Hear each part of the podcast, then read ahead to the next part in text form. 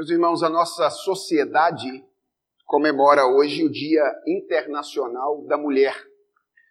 Nossa igreja não segue o calendário da sociedade porque nós temos outro Senhor do tempo. O Senhor do nosso tempo é outro.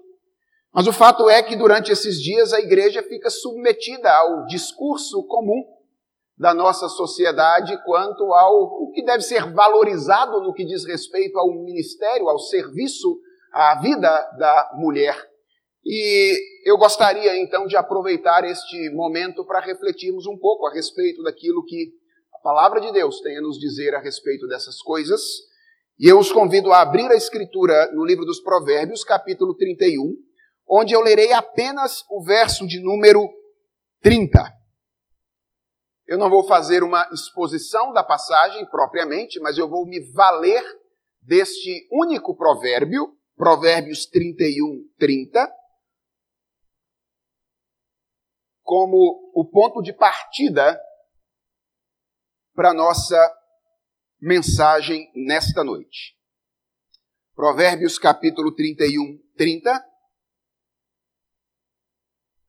diz o seguinte: Quero convidar você que leia juntamente comigo este texto da palavra do Senhor. Vamos ler juntos? Leiamos. Enganosa é a graça e vã a formosura, mas a mulher que teme ao Senhor, essa será louvada. Vamos ler mais uma vez? Isso é daqueles provérbios que tem que ficar gravados na nossa mente e no nosso coração. Leiamos de novo.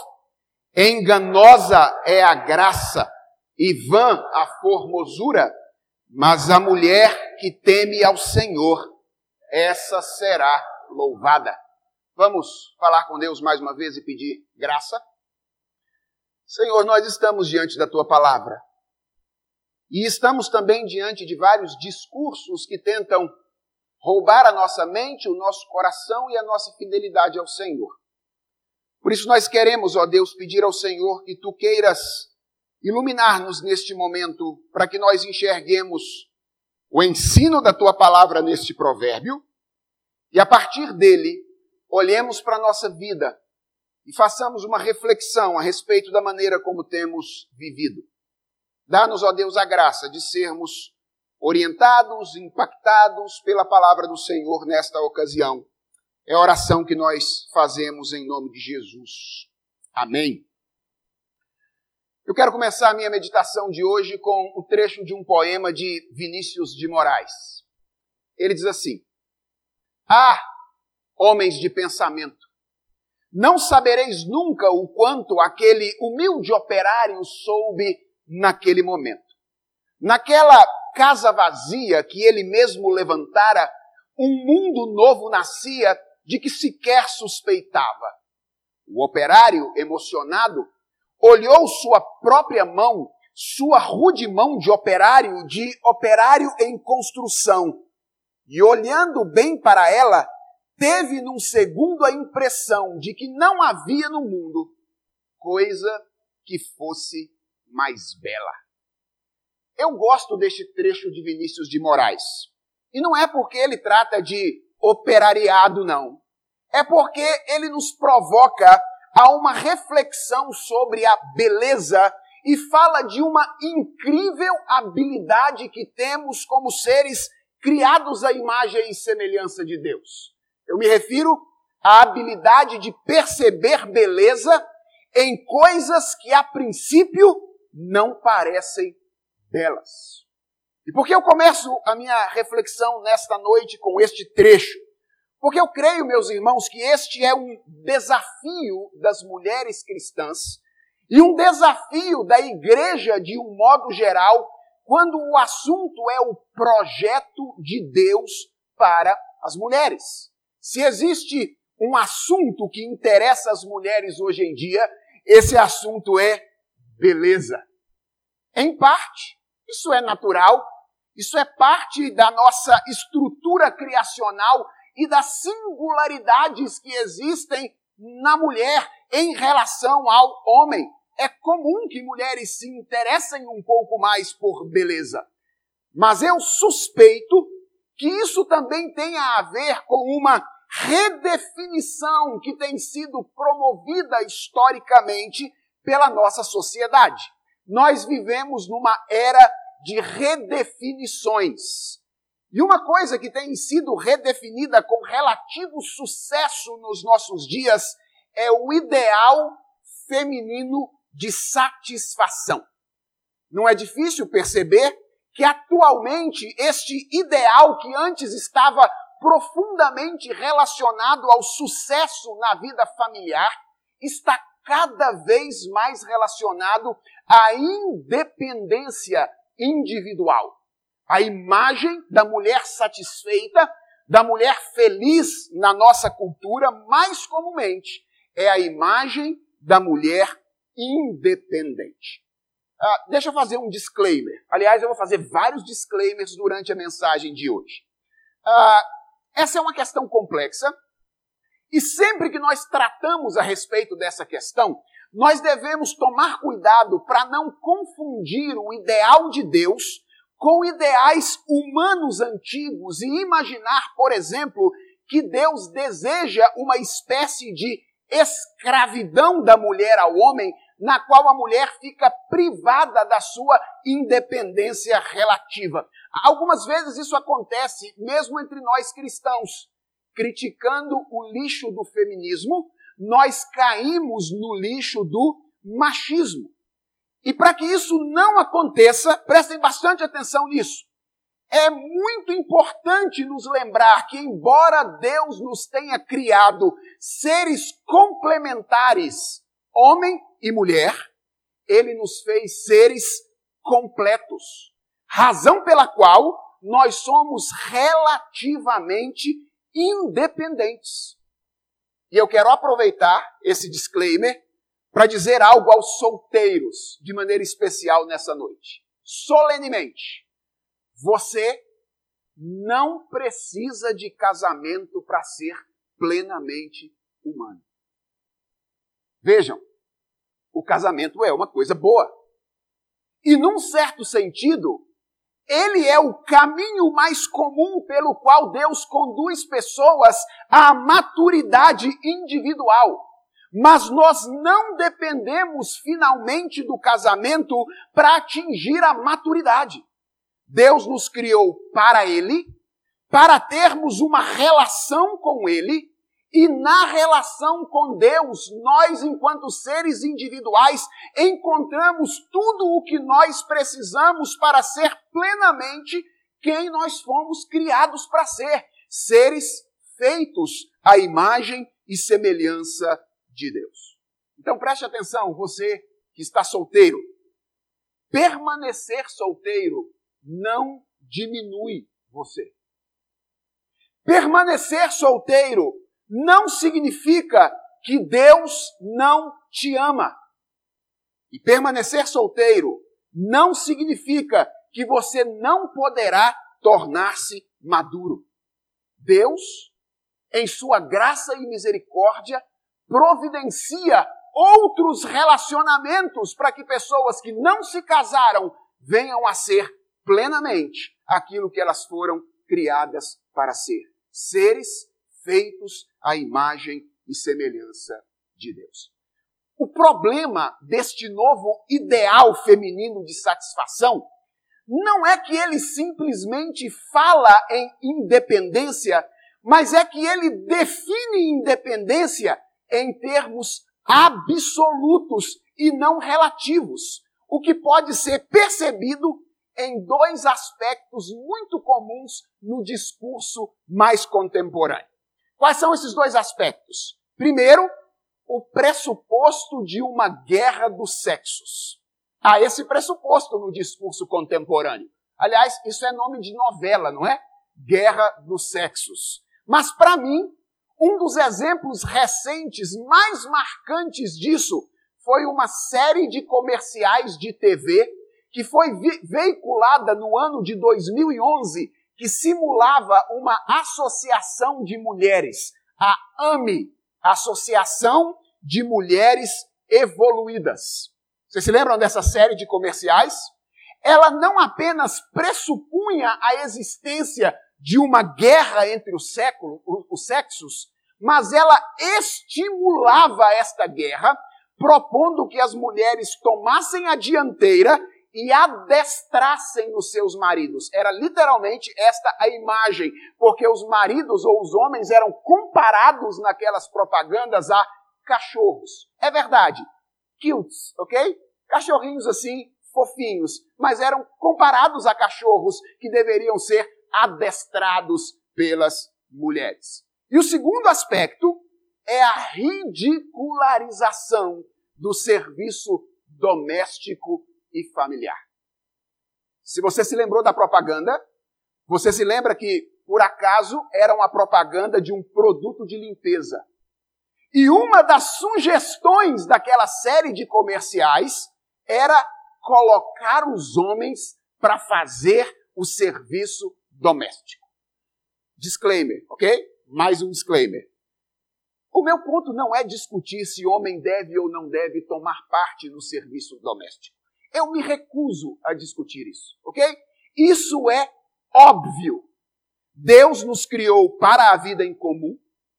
E a vida em comum do lar tem coisas para fazer, do tipo almoço, lavar louça, trocar fralda de bebê. E eu não conheço absolutamente nenhuma proibição bíblica para que homens deixem de fazer isso. Então, eu, eu não quero discutir essa questão de se homem deve ou não deve tomar parte no serviço doméstico. É óbvio que homens devem uh, tomar parte nesse tipo de serviço. O meu ponto é que essa proposta de autoafirmação da mulher, adestrando o homem para o serviço doméstico, é um exemplo de como esse tipo de tarefa passou a ser visto como algo incompatível com o ideal feminino de satisfação no mundo contemporâneo. As mulheres que se destacam na, na, nossa cultura não costumam se destacar por aquilo que elas fazem dentro de casa. Elas se destacam por aquilo que elas fazem fora. E o serviço doméstico, às vezes, é considerado tão indigno que mulheres que optam livremente por se dedicarem exclusivamente a este tipo de serviço têm que lidar com certo estranhamento, às vezes até no contexto da família da fé. Mesmo na igreja, quando algumas mulheres livremente decidem se dedicar exclusivamente ao serviço doméstico, elas às vezes sofrem críticas de suas próprias irmãs que dizem: você vai abrir mão da sua carreira profissional com o objetivo de cuidar exclusivamente da sua família e criar os seus filhos? E sabe qual é a nota irônica disso tudo? A nota irônica fica por conta exatamente da imagem. Vocês se lembram como é que as mulheres da Associação de Mulheres Evoluídas se vestiam nos comerciais de TV? Elas se vestiam com roupa de homem. Terno e gravata. É, é irônico, mas a evolução defendida pelas mulheres da AME era uma espécie de masculinização da mulher. E perceber isso é algo importantíssimo, porque nos lembra que essa redefinição tem um preço. Na esteira da igualdade de papéis, Veja, eu não estou falando de igualdade de valor, ok? Porque isso está na escritura mesmo. Eu estou falando da igualdade de papéis. Na esteira da igualdade de papéis, vem a exigência de que as mulheres sejam como homens, raciocinem com a mesma objetividade de homem, demonstrem a mesma frieza emocional de homem e participem da vida social com a mesma agressividade antes esperada exclusivamente dos homens. E qual é o resultado?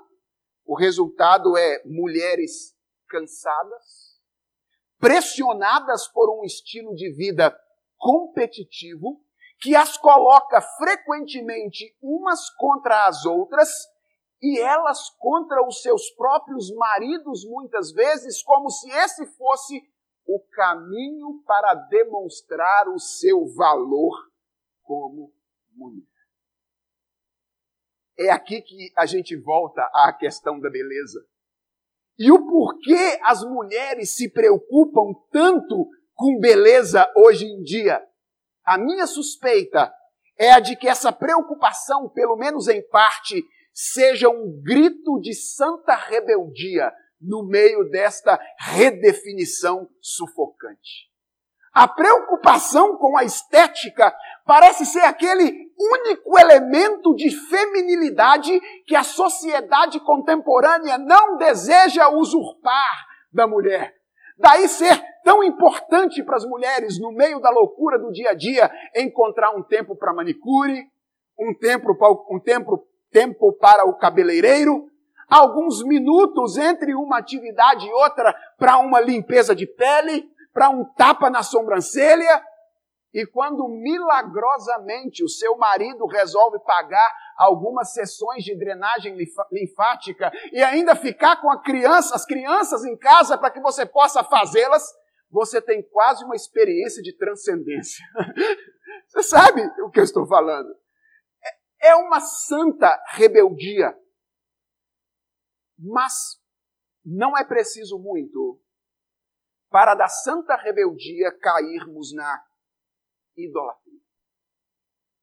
Por isso, é bom meditar neste provérbio nessa noite e aprender com este provérbio aquilo que ele tem a nos ensinar sobre a beleza. Ele diz: enganosa é a graça e vã a formosura, mas a mulher que teme ao Senhor, essa será. Irmãos, o que nós temos aqui nesse provérbio é um provérbio antitético. Ou seja, nós temos duas afirmações aqui que são relacionadas adversativamente, ou seja, são duas ideias contrárias. E dessas ideias nós podemos extrair, por implicação, duas importantes lições que eu gostaria de compartilhar com vocês nessa noite. A primeira lição que nós aprendemos da implicação da primeira afirmação desse provérbio é que é arriscado viver em função da aparência. Essa é a primeira lição que nós temos aqui neste provérbio. É arriscado viver em função da aparência. Irmãos, antes que eu seja mal interpretado, devo dizer que a Bíblia não é anti-estética e a Bíblia não tem nenhum problema com o cuidado com a aparência, ok? Nós já perdemos muito tempo na história da igreja discutindo se mulher pode usar adereços estéticos, pode usar maquiagem, se pode fazer cirurgia plástica. Está na hora de nós enxergarmos a coisa de um modo um pouco mais aprofundado. A Bíblia não é anti-estética. A Bíblia não condena a beleza física. O que a Bíblia faz é apontar o risco de tornar o cuidado com a aparência a razão de ser da nossa existência. E por implicação, é isso que acontece aqui na primeira sentença deste provérbio, quando o sábio atribui à beleza física duas características, basicamente. A primeira é que ela é enganosa, ou ela é não confiável. Sempre que eu leio essa afirmação, enganosa é a graça, eu me lembro de um professor do seminário, o reverendo Hermisten, que muitos de vocês conhecem, e que é conhecido, dentre outras coisas, pelo seu senso de humor. E ele costumava brincar conosco, imagine, uma turma de 30 seminaristas jovens, loucos para encontrar uma namorada para casar logo que saísse do seminário. Ele brincava conosco dizendo o seguinte: cuidado, nunca comece a namorar em dia de casamento. Se um dia você for convidado para um casamento e você encontrar lá uma pessoa que colocaram para você ser lá testemunha junto, marque um encontro no dia seguinte. Ou você poderá se surpreender com aquilo que você verá depois. Veja, é, era uma brincadeira, ele estava brincando conosco, mas ilustra muito bem aquilo que nós estamos dizendo aqui. Nós não podemos confiar naquilo que os nossos olhos veem, porque um bom pó pode esconder muito bem algumas imperfeições. Então, nós não devemos confiar naquilo que nós vemos de início. Essa é a primeira característica da beleza física. Ela é enganosa, ela não é confiável. Mas o sábio continua: além de ser enganosa ou não confiável, ela é vã. E o significado dessa palavra é: ela é passageira, ela é fugaz. Vejam, é verdade que um bom pó pode esconder algumas imperfeições, mas apenas por algum tempo. Depois do removedor, a realidade precisa ser encarada outra vez. Inevitavelmente. E além disso, o tempo passa para todo mundo. E o tempo é simplesmente implacável. Nós até conseguimos retardar os efeitos do tempo com alguns tratamentos ou com cirurgias plásticas, mas meus irmãos e minhas irmãs, eles vêm. Mais cedo ou mais tarde, os efeitos do tempo vêm. Por isso, o sábio está dizendo aqui: não é recomendável viver buscando a beleza física. Não é confiável, não é desejável, é arriscado viver em função das aparências. Porque quem vive em função das aparências está se apegando a alguma coisa que não é verdadeiro, está se apegando a alguma coisa que não é estável o suficiente para satisfazer. Essa é a primeira lição, a lição negativa do provérbio. Mas há aqui uma lição positiva. Além de ensinar que é arriscado viver em função da aparência, o provérbio nos ensina que é seguro viver em função da obediência ao Senhor. Também por implicação, esse é o segundo ou esse é o ensino da segunda sentença desse provérbio. Qual é o contrário de graça ou o contrário de formosura, que são as palavras usadas para a beleza física aqui? O contrário é temor do Senhor. Se não devemos viver em função da aparência física, em função do que devemos viver? Em função do temor ao Senhor. E temor é um conceito bíblico que envolve basicamente três coisas relacionadas: o correto entendimento de quem Deus é, a séria consideração de qual é a sua vontade e o esforço para conformar a nossa vida com a vontade do Senhor a quem nós conhecemos. A constatação do provérbio aqui é a de que a mulher que faz essas coisas, que busca conhecer o seu Deus, que busca entender qual é a vontade do seu Deus para ela e que busca moldar a sua vida à vontade deste Deus, pode ter a certeza de que será, diz o provérbio, louvada. Obviamente, louvada aqui não significa ser adorada como apenas Deus deve ser adorado, mas significa ser reconhecida como alguém sábia, ser reconhecida como alguém bem-aventurada, ser reconhecida como alguém que entendeu qual é o sentido da vida, aquilo que ela foi criada para ser.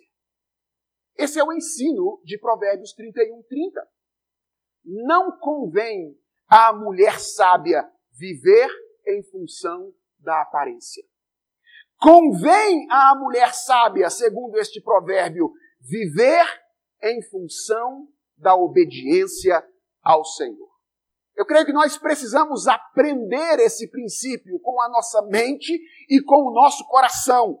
Mas se nós quisermos entender como é que ele deve impactar a nossa vida nos dias de hoje, é importante partir desse provérbio para o texto como um todo, para que nós vejamos que além desse contraste claro, expresso, existe um contraste implícito aqui neste provérbio. Lembre-se, esse provérbio que nós estamos trabalhando com ele aqui, ele está no final de uma descrição, da descrição de uma mulher virtuosa, a descrição da mulher que teme ao Senhor.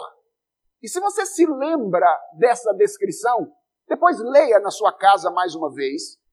Você se lembra que ela deixa muito claro que o projeto de Deus para a mulher, o papel que Deus atribuiu a ela e que, portanto, é o caminho regular para o alcance da verdadeira satisfação, da verdadeira felicidade, envolve atividades que, ao invés de a deixarem bonita, costumam deixá-la feia.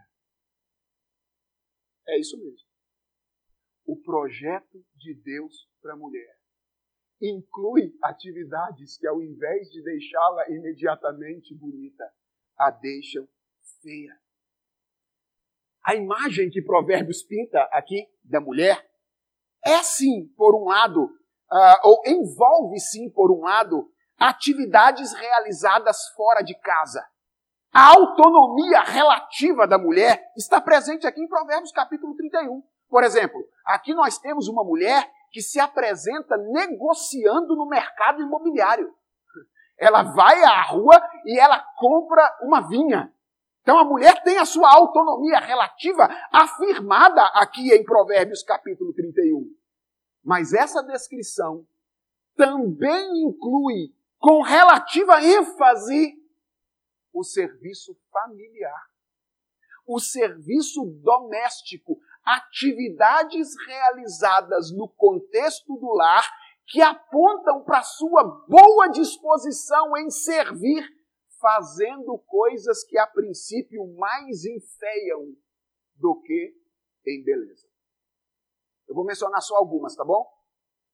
Dar à luz, por exemplo, traz certo prejuízo para a pele, não traz? dar à luz. A mulher de Provérbios 31, mulher virtuosa dentro do projeto de Deus, é essa mulher. Essa mulher que tem filhos. Manter a lâmpada acesa durante a noite. Já imaginou o tamanho da olheira no dia seguinte? Quanto, quanta maquiagem não seria necessária para tapar as olheiras de quem passou a noite inteira mantendo a, a luz acesa para que a família tivesse conforto naquela ocasião? lavar as louças, ok? O que, acontece com os esmaltes? É o terror das mulheres, não é verdade? Lavar as louças, acaba com todos os esmaltes. Atividades que a princípio deixam feia. Mas o que eu quero que você perceba é que há um contraste implícito aqui. Um contraste que, a semelhança do trecho do poema de Vinícius de Moraes, mas obviamente com uma autoridade incomparavelmente superior, também nos provoca uma reflexão sobre o que é a beleza.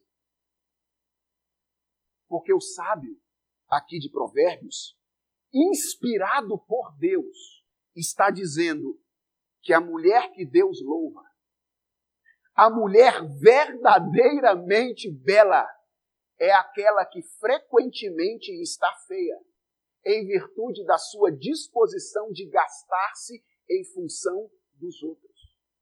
Especialmente daqueles que vivem com ela no contexto da sua casa, no contexto do seu lar. A, lição que eu quero que você guarde na sua mente, no seu coração, é que Deus vê beleza na feiura. Deus vê beleza na feiura. E se essa afirmação estranha você, talvez você se lembra ou, ou deva se lembrar do modus operandi de Deus na história da redenção. Porque essa história de beleza na feiura, mais do que nos lembrar o operário em construção de Vinícius de Moraes, nos lembra o ministério de Jesus Cristo, que é descrito na Escritura como aquele em quem não havia beleza. Não havia beleza alguma nele que nos agradasse. Mas ao mesmo tempo ele é apresentado pela Bíblia como a mais clara manifestação da glória de Deus. Esse é o jeito de Deus trabalhar na história. Beleza na feiura. Você quer ver uma coisa feia? Olhe para a cruz. Ali está uma coisa feia o pecado sendo castigado por Deus. Você quer ver uma coisa bonita? Olhe para a cruz. para o mesmo lugar. Ali está a manifestação doce da misericórdia e do amor de Deus para com os pecadores. Se você, portanto, estranha a afirmação que Deus vê beleza na feiura, lembre-se, lembre-se, esse é o modus operandi de Deus. E se você é cartesiano e precisa de uma resposta proposicional do porquê essas atividades que enfeiam são atividades belas, então deixa eu dar a resposta proposicional para você.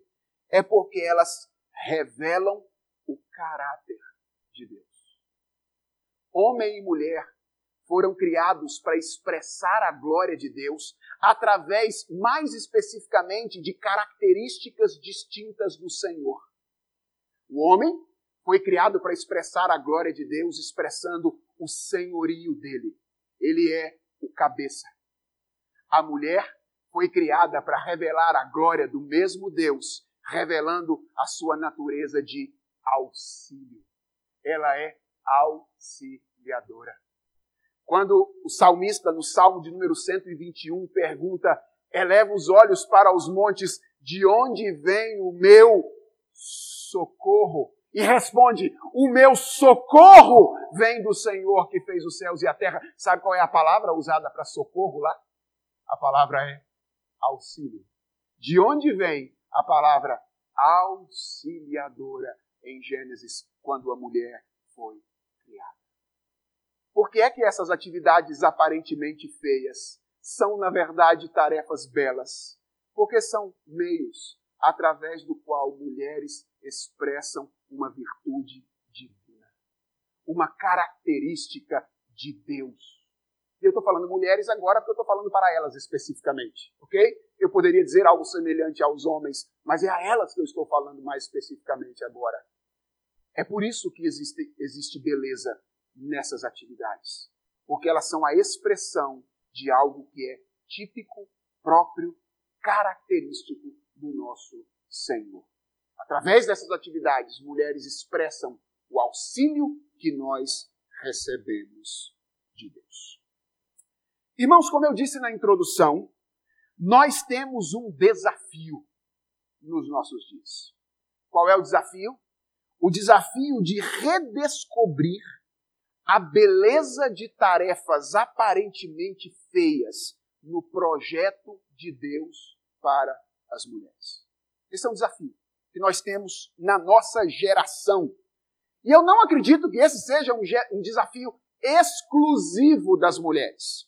Por isso, agora chegando já ao momento das minhas aplicações, eu quero mencionar alguns grupos de pessoas diferentes que precisam aprender a perceber beleza em certas atividades feitas.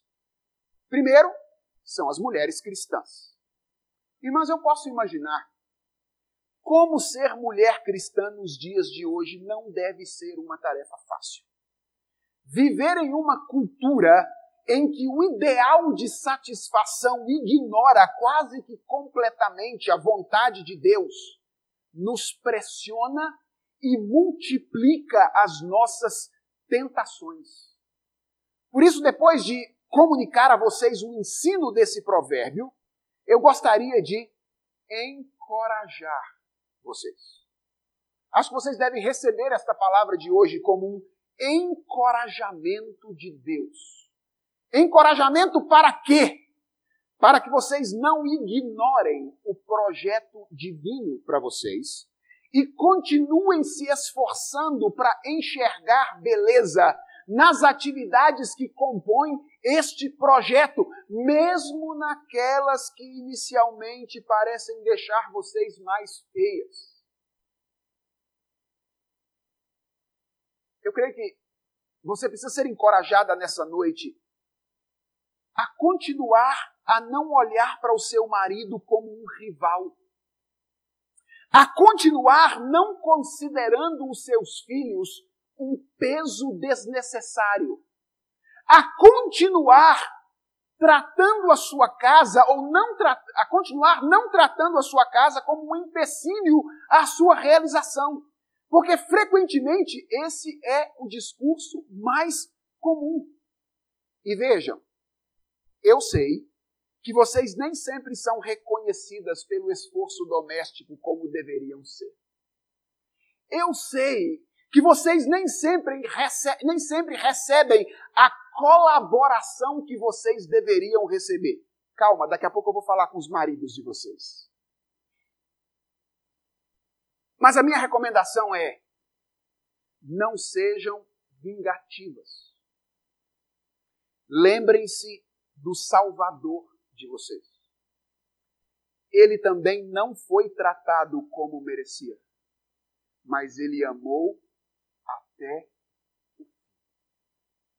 E eu preciso fazer um disclaimer aqui. Eu não estou falando de casos extremos em que homens agridem mulheres. Porque esses são casos de polícia, não são casos de pastor. Ok? Mas esse é o encorajamento que eu quero fazer a vocês. Lembrem-se disso, lembrem-se disso. Valorizem o projeto de Deus e continuem se esforçando para enxergar beleza onde as pessoas não costumam enxergar beleza. Mas não são só as mulheres que têm que aprender essa lição. Eu acho que os pais cristãos precisam aprender isso. Meus irmãos, para que, que nós estamos educando filhos? Para quê? E eu olho para as nossas famílias educando filhos, às vezes eu tenho a impressão de que o preparo para a vida familiar não está tão presente na nossa pauta pedagógica como deveria estar. Nós educamos filhos para que eles sejam cultos. Nós, às vezes, educamos filhos para que eles tenham uma boa profissão. Nós educamos filhos para que eles sejam inseridos na sociedade e exerçam bem a sua cidadania, mas nem sempre nós nos preocupamos em educar os nossos filhos para que eles sejam homens e mulheres que valorizem a vida comum do lar. E eu acho que nós precisamos olhar para isso com atenção. Pais, nós precisamos preparar os nossos filhos desde cedo para enxergar beleza onde aparentemente não existe. E eu estou querendo dizer que os nossos filhos precisam aprender a gerir as finanças. Os nossos filhos precisam aprender a trocar lâmpada. Os nossos filhos precisam aprender a fazer comida. Os nossos filhos precisam aprender a lavar banheiro, a varrer casa. Porque às vezes eu olho para meninas de 12, 13, 14 anos que nunca queimaram um arroz na vida. Meus irmãos, nós precisamos treinar os nossos filhos para isso. Treinar os nossos filhos para serem homens que olham para a vida comum do lar e digam: Isso é importante, faz parte do projeto de Deus. Criar mulheres que olhem para a vida comum do lar e digam: Isso é importante, isso faz parte do projeto de Deus. Além dos pais, eu acho que os jovens solteiros, os homens principalmente solteiros, precisam aprender isso. Porque beleza não é apenas um assunto que interessa as mulheres. Os homens também são interessados por beleza. A diferença é que enquanto a mulher está interessada na beleza delas, os homens, ao invés de estarem interessados na beleza deles, estão interessados na delas também. Ok? Essa é a diferença. Mas homens se interessam por beleza também. E frequentemente, o critério mais importante, se não único, com base no qual homens jovens sonham com o casamento, é a beleza física. E algumas vezes, sem nenhum senso de proporção, o cara não é o Tom Brady, mas ele tem certeza que vai casar com a Gisele Bündchen. Deixa, deixa eu dizer uma coisa para você, homem solteiro. Com que bases você está sonhando com o casamento? Aparência ou temor do Senhor? E o que essa passagem tem a dizer a você é que se tudo que você está olhando é aparência, você está correndo um risco de tornar-se um candidato à frustração. Preste atenção, eu não estou dizendo que você deve ignorar a dimensão da aparência e da atração física. O que eu estou dizendo é que você não deve ser seduzido apenas por elas, porque as aparências enganam. E beleza de verdade, segundo a Bíblia, é mais do que casca. É mais do que casca. Mas eu deixei por último um grupo que também precisa aprender essa lição. São os homens casados. As mulheres precisam aprender a ver beleza nisso. Ver beleza onde tem coisa aparentemente feia. Os pais precisam aprender isso. Os homens jovens, solteiros, precisam aprender isso. Mas nós, homens casados, também precisamos aprender a enxergar beleza nessas tarefas aparentemente feias que estão presentes no ministério feminino no contexto do lar. Primeiro, meus irmãos, para que nós sejamos mais agradecidos a Deus pelo ministério de nossas esposas no contexto de nossa casa. Sejamos mais agradecidos a Deus. E depois, para que nós sejamos mais agradecidos a elas. E eu não estou falando de uma gratidão que se manifesta através da entrega de uma rosa no Dia Internacional da Mulher. Eu estou falando de uma gratidão que se manifesta através de uma sincera disposição de diminuir o tremendo peso que as nossas mulheres já carregam sobre os ombros. Nós precisamos aprender isso.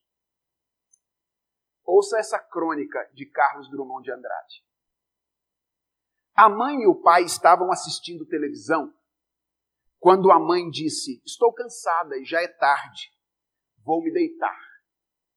Foi à cozinha, fazer os sanduíches para o lanche do dia seguinte na escola, passou água nas vasilhas das pipocas, tirou a carne do freezer para o jantar do dia seguinte, confirmou se as caixas de cereais estavam vazias, encheu o açucareiro, pôs tigelas e talheres na mesa e preparou a cafeteira do café para estar pronta para ligar no dia seguinte. Pôs ainda umas roupas na máquina de lavar, passou uma camisa a ferro e pregou um botão que estava caindo guardou as peças de jogos que ficaram em cima da mesa e pôs o telefone no lugar. Regou as plantas, despejou o lixo, pendurou uma toalha para secar.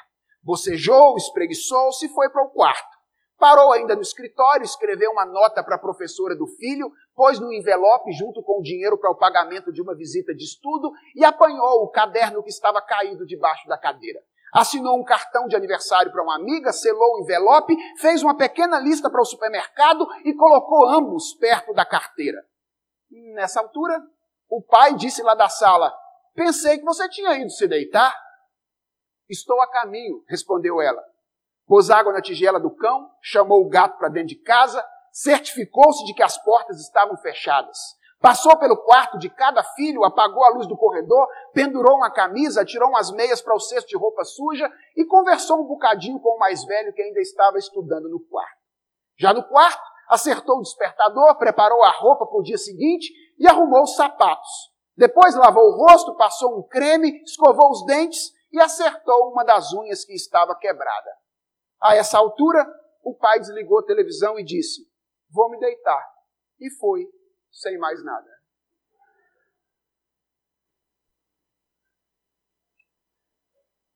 Irmãos, é, é engraçado, não é? Mas se nós formos pensar um pouco, talvez nós devamos chorar ao invés de rir. Deus, atenção homens, Deus nos chamou para amar de maneira sacrificial as nossas esposas. Deus nos chamou para entregar a nossa vida por elas, como Cristo fez pela igreja, a fim de que elas fossem apresentadas a Deus belas e perfeitas no último dia.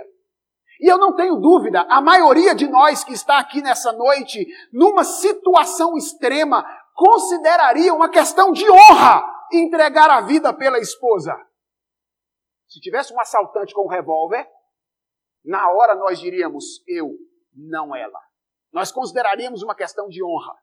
Mas preste atenção: o amor de Cristo pela igreja não foi expresso apenas na situação extrema do Calvário.